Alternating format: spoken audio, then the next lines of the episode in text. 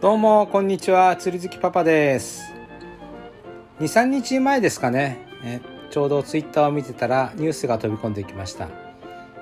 有料船で、え有料船つまり釣り船ですね。釣り船が2艘シャコタン沖で追突という記事でした。追突した1艘は和夫丸という船でこちらの船一度私もお世話になったことがあります。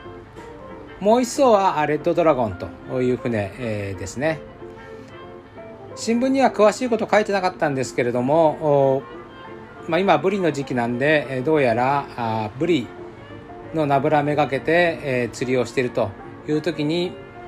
まあ、2艘がぶつかったのかそれとも1艘がぶつかってきたのか分かりませんが衝突事故が起きたようです。有料船でも衝突事故って起きるんですね。えー、少し驚きました。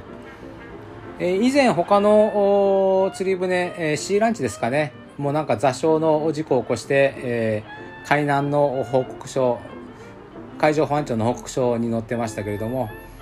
海上保安庁の報告書なんか見るとおそらく他にも釣り船の事故なんかが出てくるのかもしれませんね。こうした釣り船の事故の話を聞くとやはりしっかりとライフジャケットをしておかないといけないなと思いますね。まあ、当然その義務化されてますんでするのが原則なんですけれどもやはり時々してない人なんかを見かけることもありますので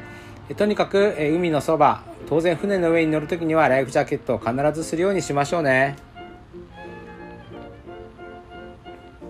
今日はあ札幌とってもいい天気です。